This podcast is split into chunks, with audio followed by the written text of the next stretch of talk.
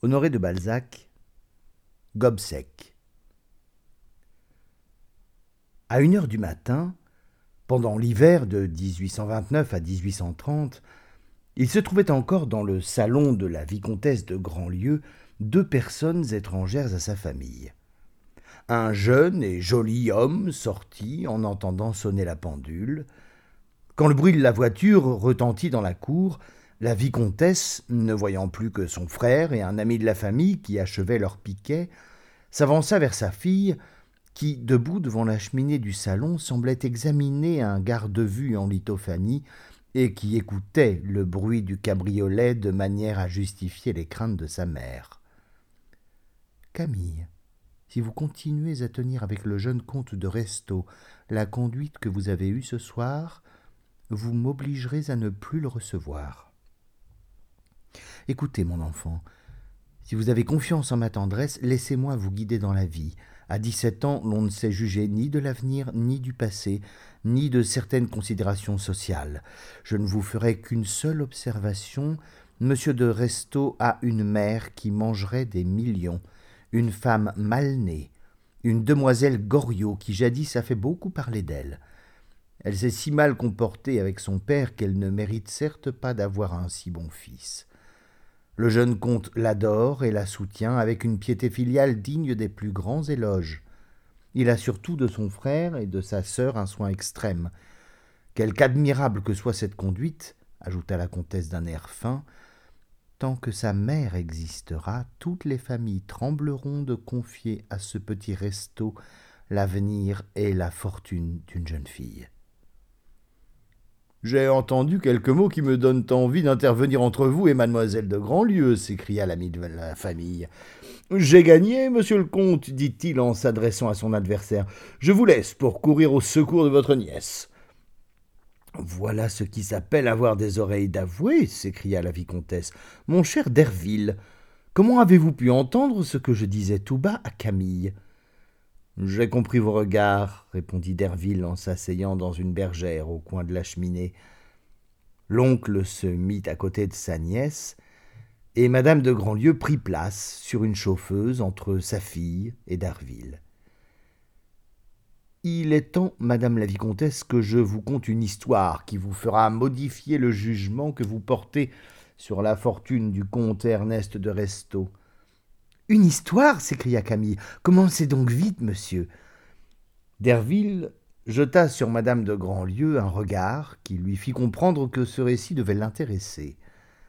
La vicomtesse de Grandlieu était, par sa fortune et par l'antiquité de son nom, une des femmes les plus remarquables du faubourg Saint-Germain.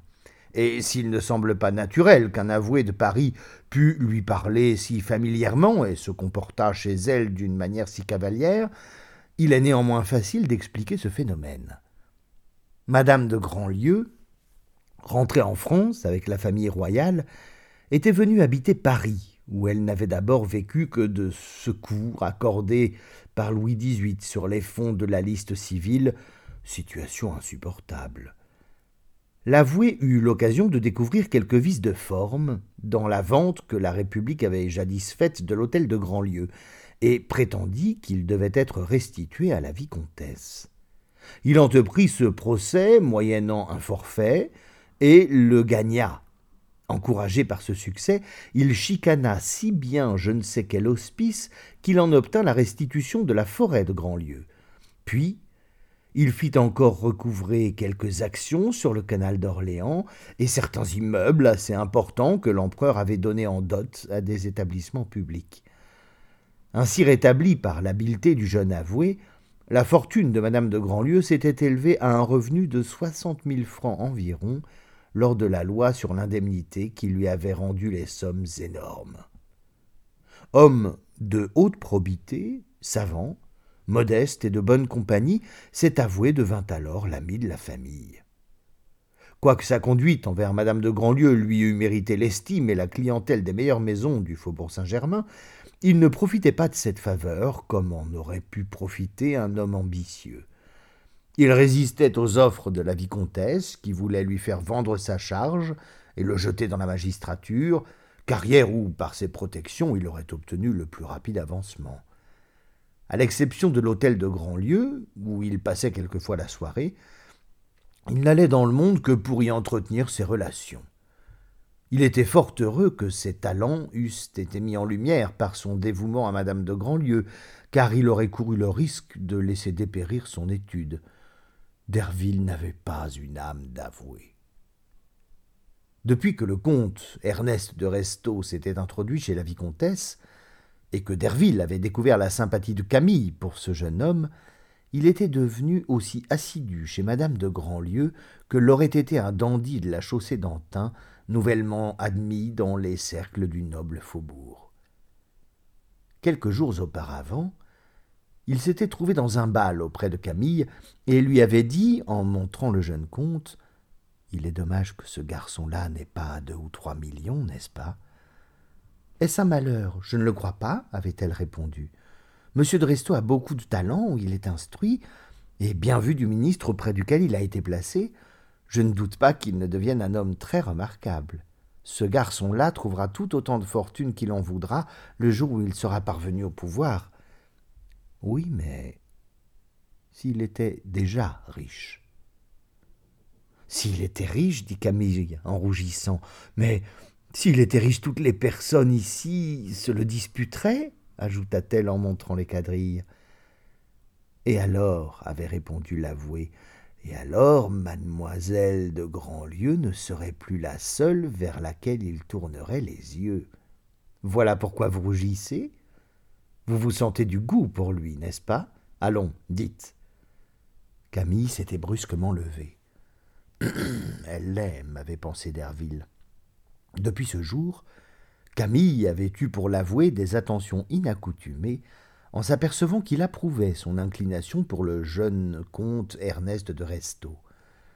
Jusque-là, quoiqu'elle n'ignorât aucune des obligations de sa famille envers Derville, elle avait eu pour lui plus d'égards que d'amitié vraie, plus de politesse que de sentiment. Ses manières, aussi bien que le ton de sa voix, lui avaient toujours fait sentir la distance que l'étiquette mettait entre eux. La reconnaissance est une dette que les enfants n'acceptent pas toujours à l'inventaire. Cette aventure, dit Derville après une pause, me rappelle les seules circonstances romanesques de ma vie.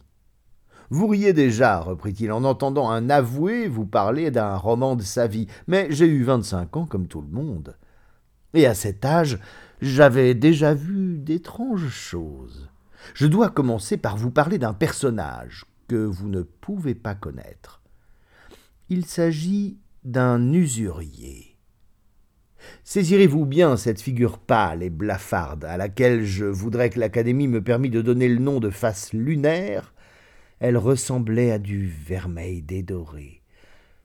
Les cheveux de mon usurier étaient plats, soigneusement peignés et d'un gris cendré. Les traits de son visage impassible autant que celui de Talleyrand paraissait avoir été coulé en bronze. Jaune comme ceux d'une fouine, ses petits yeux n'avaient presque point de cils et craignaient la lumière, mais l'abat-jour d'une vieille casquette les en garantissait. Son nez pointu était si grêlé dans le bout que vous l'eussiez comparé à une vrille.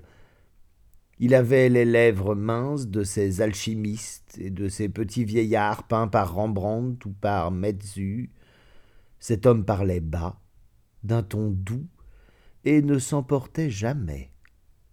Son âge était un problème, on ne pouvait pas savoir s'il était vieux avant le temps, ou s'il avait ménagé sa jeunesse afin qu'elle lui servît toujours. Tout était propre et râpé dans sa chambre, pareil depuis le drap vert du bureau jusqu'au tapis du lit, au froid sanctuaire de ces vieilles filles qui passent la journée à frotter leurs meubles. En hiver, les tisons de son foyer, toujours enterrés dans un talus de cendres, y fumait sans flamber. Ses actions, depuis l'heure de son lever jusqu'à ses accès de toux le soir, étaient soumises à la régularité d'une pendule. C'était en quelque sorte un homme modèle que le sommeil remontait. Si vous touchez un cloporte cheminant sur un papier, il s'arrête et fait le mort. Bien, de même, cet homme s'interrompait au milieu de son discours et se taisait au passage d'une voiture, afin de ne pas forcer sa voix. À l'imitation de Fontenelle, il économisait le mouvement vital. et concentrait tous les sentiments humains dans le moi. Aussi sa vie s'écoulait-elle sans faire plus de bruit que le sable d'une horloge antique. Quelquefois ses victimes criaient beaucoup, s'emportaient, puis après il se faisait un grand silence comme dans une cuisine où l'on égorge un canard. Vers le soir, l'homme billet se changeait en un homme ordinaire et ses métaux se métamorphosaient en cœur humain. S'il était content de sa journée, il se frottait les mains en laissant échapper par les rides crevassées de son visage une fumée de gaieté, car il est impossible d'exprimer autrement le jeu muet de ses muscles, où se peignait une sensation comparable au rire avide de bas de cuir. Enfin, dans ses plus grands accès de joie, sa conversation restait monosyllabique, et sa contenance était toujours négative. Tel est donc le voisin que le hasard m'avait donné dans la maison que j'habitais rue des Grès, quand je n'étais encore que second clerc et que j'achevais ma troisième année de droit. Cette maison, qui n'a pas de cour, est humide et sombre. Les appartements n'y tirent leur jour que de la rue. La distribution claustrale qui divise le bâtiment en chambres d'égale grandeur, en ne leur laissant d'autre issue qu'un long corridor éclairé par des jours de souffrance, annonce que la maison a jadis fait partie d'un couvent. À ce triste aspect, la gaieté d'un fils de famille expirait avant qu'il n'entrât chez son voisin. La maison de Gobseck et lui se ressemblaient. Vous eussiez dit de l'huître et son rocher. Le seul être avec lequel il communiquait, socialement parlant, c'était moi. Il venait me demander du feu, m'empruntait un livre, un journal, et me permettait, le soir, d'entrer dans sa cellule où nous causions quand il était de bonne humeur. Ces marques de confiance étaient le fruit d'un voisinage de quatre années et de ma sage conduite, qui, faute d'argent, ressemblait beaucoup à la sienne. Avait-il des parents, des amis, était-il riche ou pauvre? Personne n'aurait pu répondre à ces questions. Je ne voyais jamais d'argent chez lui. Sa fortune se trouvait sans doute dans les caves de la banque. Il recevait lui-même ses billets en courant dans Paris d'une jambe sèche comme celle d'un cerf. Il était d'ailleurs martyr de sa prudence. Un jour, par hasard, il portait de l'or. Un double Napoléon se fit jour, on ne sait comment, à travers son gousset.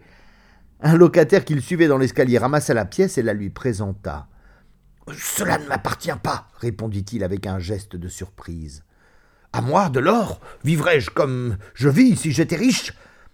Le matin, il apprêtait lui-même son café sur un réchaud de tôle qui restait toujours dans l'angle noir de sa cheminée. Un rôtisseur lui apportait à dîner. Notre vieille portière montait à une heure fixe pour approprier la chambre. Enfin, par une singularité que Stern appelait une prédestination, cet homme se nommait Gobseck. Gobseck. Quand plus tard je fis ses affaires, j'appris qu'au moment où nous nous connûmes, il avait environ soixante-seize ans.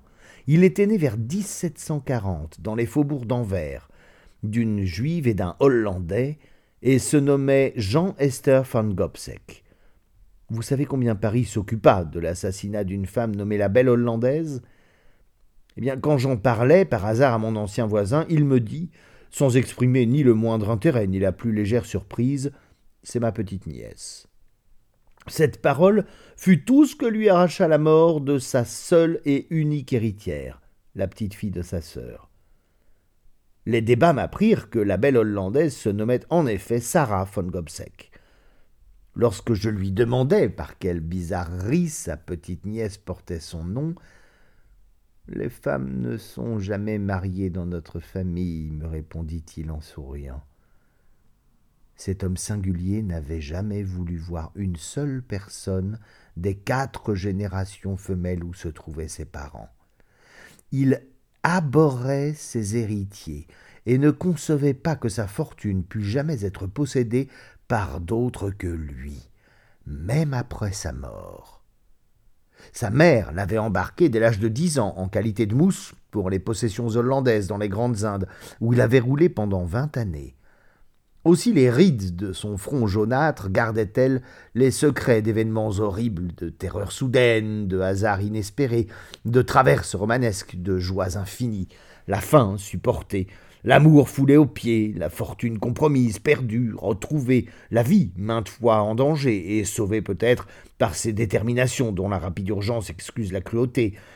Il avait connu Monsieur de Lally, Monsieur de Kergarouët, Monsieur d'Estaing, le bailli de Suffren, Monsieur de Portenduère, Lord Cornwallis, Lord Hastings, le père de Thibaut Saeb et Thibaut Saeb lui-même.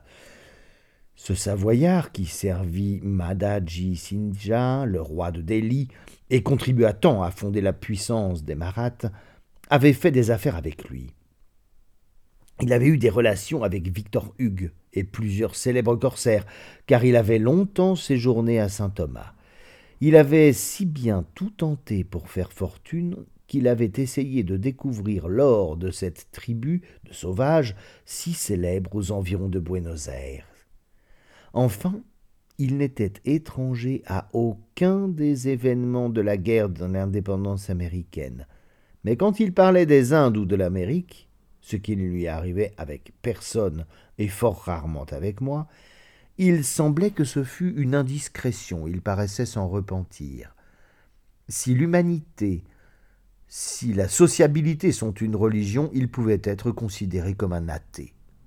Quoique je me fusse proposé de l'examiner, je dois avouer à ma honte que jusqu'au dernier moment son cœur fut impénétrable.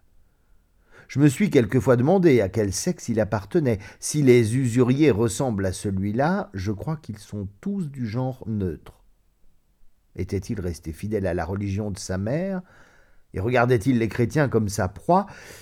S'était-il fait catholique, mahométan, brahme ou luthérien? Je n'ai jamais rien su de ses opinions religieuses. Il me paraissait être plus indifférent qu'incrédule. Un soir, j'entrais chez cet homme qui s'était fait or, et que, par antiphrase ou par raillerie, ses victimes, qu'il nommait ses clients, appelaient Papa Gobsec, je le trouvais sur son fauteuil, immobile comme une statue, les yeux arrêtés sur le manteau de la cheminée où il semblait relire ses bordereaux d'escompte. Une lampe, fumeuse, dont le pied avait été vert, jetait une lueur qui, loin de colorer ce visage, en faisait mieux ressortir la pâleur. Il me regarda silencieusement et me montra ma chaise qui m'attendait. À quoi cet être-là pense-t-il? me disais-je. À quoi pense-t-il donc? Sait-il s'il existe un Dieu, un sentiment, des femmes, un bonheur Je le plaignis comme j'aurais plaint un malade mais je comprenais bien, oui, je comprenais bien aussi que s'il avait des millions à la banque, il pouvait posséder par la pensée la terre qu'il avait parcourue, fouillée, soupesée, évaluée, exploitée. Bonjour, papa Gobsec, lui dis-je. Il tourna la tête vers moi, ses gros sourcils noirs se rapprochèrent légèrement, chez lui, cette inflexion caractéristique équivalait au plus gai sourire d'un méridional. Vous êtes aussi sombre que le jour où l'on est venu vous annoncer la faillite de ce libraire de qui vous avez tant admiré l'adresse, quoique vous en ayez été la victime. Victime? dit-il d'un air étonné. Afin d'obtenir son concordat, ne vous avait-il pas réglé votre créance en billets signés de la raison de commerce en faillite? Et quand il a été rétabli, ne vous les a-t-il pas soumis à la réduction voulue par le concordat? Il était fin, répondit-il, mais je l'ai repincé. Avez-vous donc quelques billets à protester? Nous sommes le trente, je crois. Je lui parlais d'argent pour la première fois. Il leva sur moi ses yeux par un mouvement railleur, puis, de sa voix douce, dont les accents ressemblaient au son que tire de sa flûte un élève qui n'en a pas l'embouchure, Je m'amuse, me dit-il. Vous vous amusez donc quelquefois? Croyez-vous qu'il n'y ait de poètes que ceux qui impriment des vers? me demanda-t-il en haussant les épaules et me jetant un regard de pitié. De la poésie dans cette tête, pensai-je, car je ne connaissais encore rien de sa vie. Quelle existence pourrait être aussi brillante que l'est la mienne dit-il en continuant, et son œil s'anima. Vous êtes jeune, vous avez les idées de votre sang, vous voyez des figures de femmes dans vos tisons, moi je n'aperçois que des charbons dans les miens. Vous croyez à tout, moi je ne crois à rien. Gardez vos illusions si vous le pouvez. Je vais vous faire le décompte de la vie. Soit que vous voyagiez, soit que vous restiez au coin de votre cheminée et de votre femme, il arrive toujours un âge auquel la vie n'est plus qu'une habitude exercée dans un certain milieu préféré. Le bonheur consiste alors dans l'exercice de nos facultés appliquées à des réalités. Or ces deux préceptes, tout est faux. Mes principes ont varié comme ceux des hommes. J'en ai dû changer à chaque latitude. Ce que l'Europe admire, l'Asie le punit. Ce qui est un vice à Paris est une nécessité quand on a passé les Açores. Rien n'est fixe ici-bas. Il n'y existe que des conventions qui se modifient suivant les climats. Pour qui s'est jeté forcément dans tous les moules sociaux, les convictions et les morales ne sont plus que des mots sans valeur. Reste en nous le seul sentiment vrai que la nature y ait mis, l'instinct de notre conservation. Dans vos sociétés européennes, cet instinct se nomme intérêt personnel. Si vous aviez vécu autant que moi, vous sauriez qu'il n'est qu'une seule chose matérielle dont la valeur soit assez certaine pour qu'un homme s'en occupe. Cette chose, c'est l'or. Oui, oui, l'or. L'or représente toutes les forces humaines. J'ai voyagé j'ai vu qu'il y avait partout des plaines ou des montagnes, les plaines ennuient, les montagnes fatiguent, les lieux ne signifient donc rien. Quant aux mœurs, l'homme est le même partout. Partout le combat entre le pauvre et le riche est établi, partout il est inévitable, il vaut donc mieux être l'exploitant que d'être l'exploité. Partout il se rencontre des gens musculeux qui travaillent et des gens lymphatiques qui se tourmentent. Partout les plaisirs sont les mêmes, car partout les sens s'épuisent et il ne leur survit qu'un seul sentiment, la vanité. Or la vanité, c'est toujours le moi. La vanité ne se satisfait que par des flots d'or. Des flots d'or. Nos fantaisies veulent du temps, des moyens physiques ou des soins, eh bien l'or contient tout en germe et donne tout en réalité. Il n'y a que des fous ou des malades qui puissent trouver du bonheur à battre les cartes tous les soirs pour savoir s'ils gagneront quelques sous. Il n'y a que des sots qui puissent employer leur temps à se demander ce qui se passe, si madame une telle s'est couchée sur son canapé seule ou en compagnie, si elle a plus de sang que de lymphe, plus de tempérament que de vertu. Il n'y a que des dupes qui puissent se croire utiles à leurs semblables en s'occupant à tracer des principes politiques pour gouverner des événements toujours imprévus. Il n'y a que des niais qui puissent aimer à parler des acteurs et à répéter leurs mots, à faire tous les jours, mais sur un plus grand espace, la promenade que fait un animal dans sa loge, à s'habiller pour les autres, à manger pour les autres, à se glorifier d'un cheval ou d'une voiture que le voisin ne peut avoir que trois jours après eux, n'est-ce pas la vie de vos Parisiens traduite en quelques phrases? Hmm? Voyons l'existence de plus haut qu'ils ne la voient. Le bonheur consiste ou en émotions fortes qui usent la vie, ou en occupations réglées qui en font une mécanique anglaise fonctionnant par temps régulier.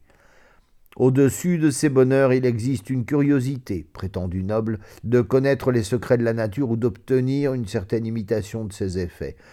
N'est-ce pas en deux mots l'art ou la science, la passion ou le calme Eh bien, toutes les passions humaines agrandies par le jeu de vos intérêts sociaux viennent parader devant moi qui vis dans le calme. Puis votre curiosité scientifique, j'espèce de lutte où l'homme a toujours le dessous, je la remplace par la pénétration de tous les ressorts qui font mouvoir l'humanité. En un mot, je possède le monde sans fatigue. Et le monde n'a pas la moindre prise sur moi. Écoutez-moi, reprit-il, par le récit des événements de la matinée, vous devinerez mes plaisirs. Il se leva, alla pousser le verrou de sa porte, tira un rideau de vieille tapisserie dont les anneaux crièrent sur la tringle et revint s'asseoir.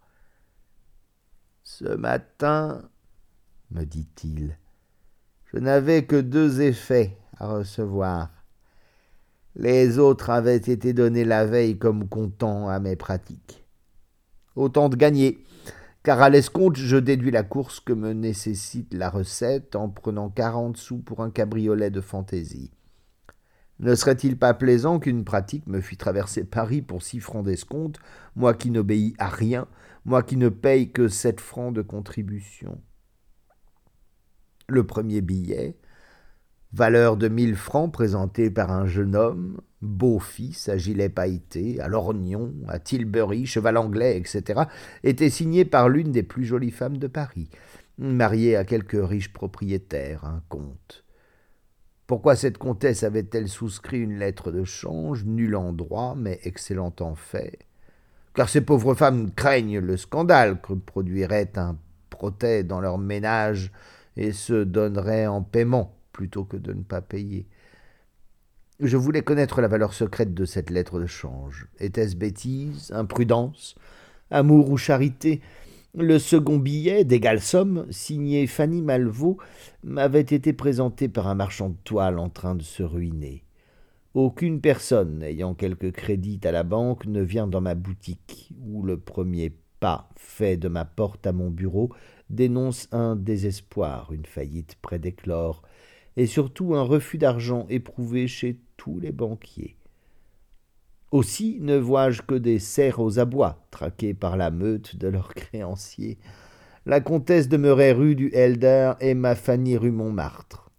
Combien de conjectures n'ai-je pas faites en m'en allant d'ici ce matin Si ces deux femmes n'étaient pas en mesure, elles allaient me recevoir avec plus de respect que si j'eusse été leur propre père. Combien de singeries la comtesse ne me jouerait-elle pas pour mille francs? Elle allait prendre un air affectueux, me parler de cette voix dont les câlineries sont réservées à l'endosseur du billet, me prodiguer des paroles caressantes, me supplier peut-être, et moi. Là le vieillard me jeta son regard blanc. Moi, inébranlable, reprit-il, je suis là comme un vengeur j'apparais comme un remords. Laissons les hypothèses, j'arrive. Madame la comtesse est couchée, me dit une femme de chambre. Quand sera-t-elle visible? À midi. Madame la comtesse serait-elle malade? Non, monsieur, mais elle est rentrée du bal à trois heures. Je m'appelle Gobseck, dites-lui mon nom, je serai ici à midi et je m'en vais en signant ma présence sur le tapis qui couvrait les dalles de l'escalier. J'aime à crotter les tapis de l'homme riche, non par petitesse, mais pour leur faire sentir la griffe de la nécessité. Parvenu rue Montmartre à une maison de peu d'apparence, je pousse une vieille porte cochère et vois une de ces cours obscures où le soleil ne pénètre jamais.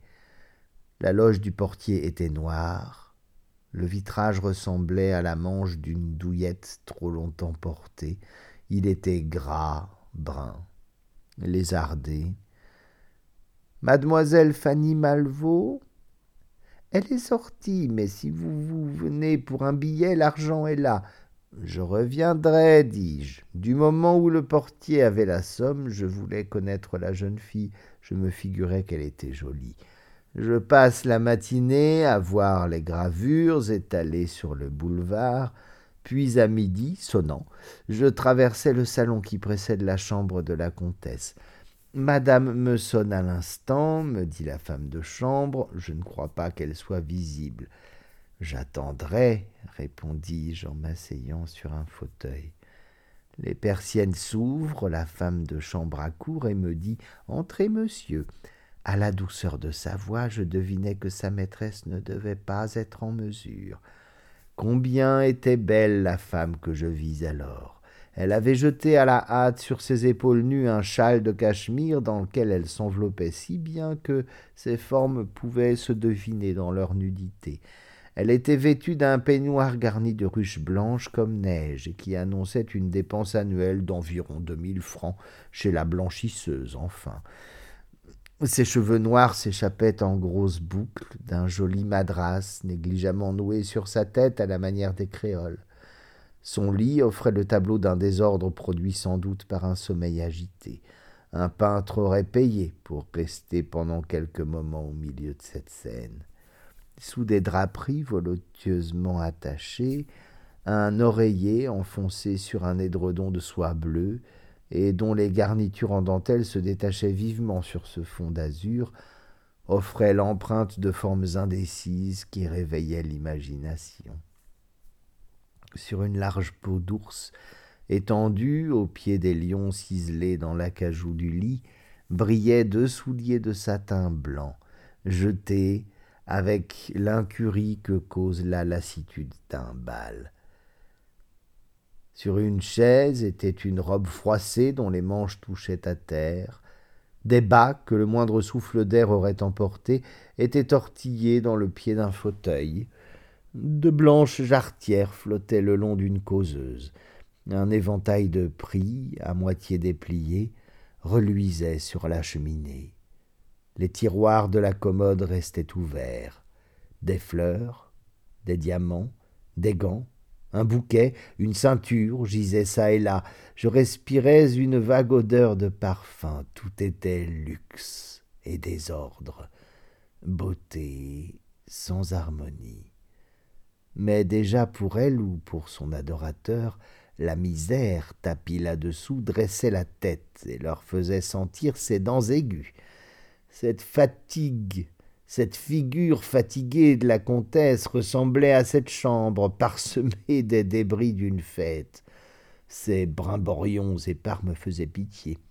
Rassemblés, ils avaient causé la veille quelque délire ces vestiges d'un amour foudroyé par le remords, cette image d'une vie de dissipation, de luxe et de bruit trahissait les efforts, des efforts de Tantale pour embrasser de fuyants plaisirs. Quelques rougeurs semées sur le visage de la jeune femme attestaient la finesse de sa peau, mais ses traits étaient comme grossis, et le cercle brun qui se dessinait sous ses yeux semblait être plus fortement marqué qu'à l'ordinaire. Néanmoins, la nature avait assez d'énergie en elle pour que ces indices de folie n'altérassent pas sa beauté. Ses yeux étincelaient véritablement. Semblable à l'une de ces Hérodiades dues au pinceau de Léonard de Vinci, j'ai brocanté les tableaux naguère, elle était magnifique de vie et de force. Rien de mesquin dans ses contours ni dans ses traits. Elle inspirait l'amour, et me semblait devoir être plus forte que l'amour. Elle me plut. Il y avait longtemps que mon cœur n'avait battu. J'étais donc déjà payé. Je donnerais mille francs d'une sensation qui me ferait souvenir de ma jeunesse.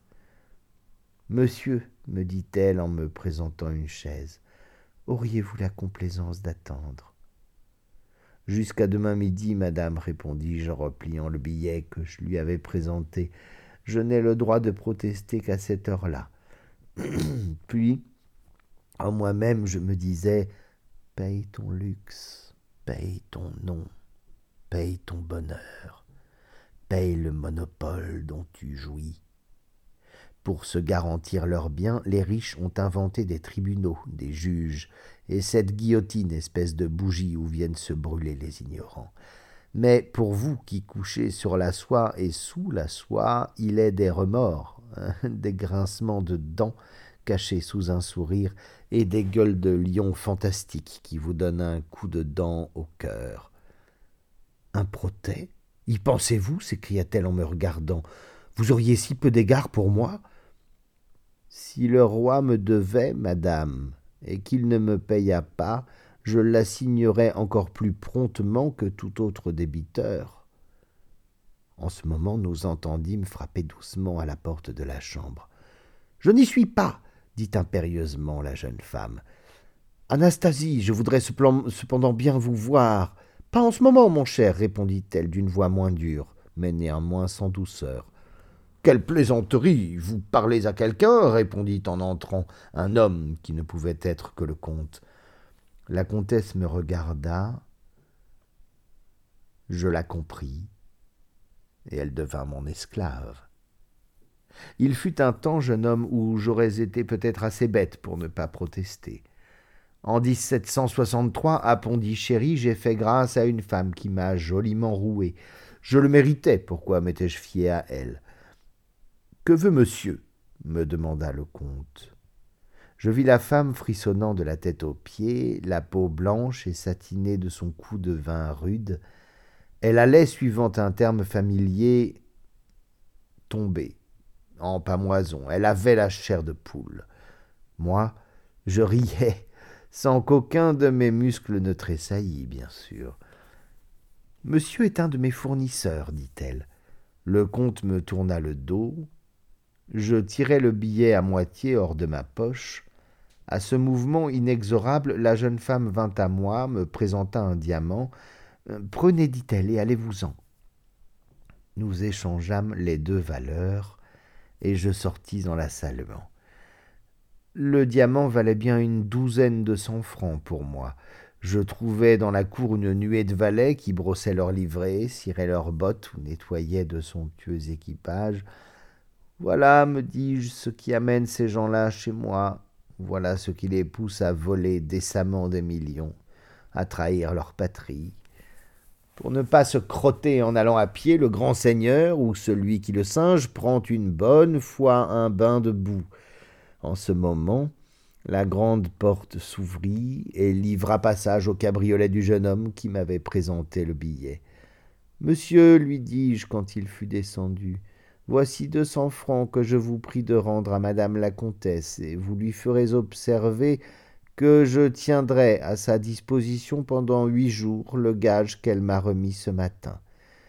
Il prit les deux cents francs, et laissa échapper un sourire moqueur, comme s'il eût dit Ah, elle a payé, ma foi, tant mieux. J'ai lu sur cette physionomie l'avenir de la comtesse. Ce joli monsieur blond, froid, joueur sans âme, se ruinera, la ruinera, ruinera le mari, ruinera les enfants, mangera leurs dots et causera plus de ravages à travers les salons que n'en causerait une batterie d'obusiers dans un régiment. Je me rendis rue Montmartre, mademoiselle Fanny. Je montai un petit escalier, bien raide. Arrivé au cinquième étage, je fus introduit dans un appartement composé de deux chambres où tout était propre comme un ducat neuf.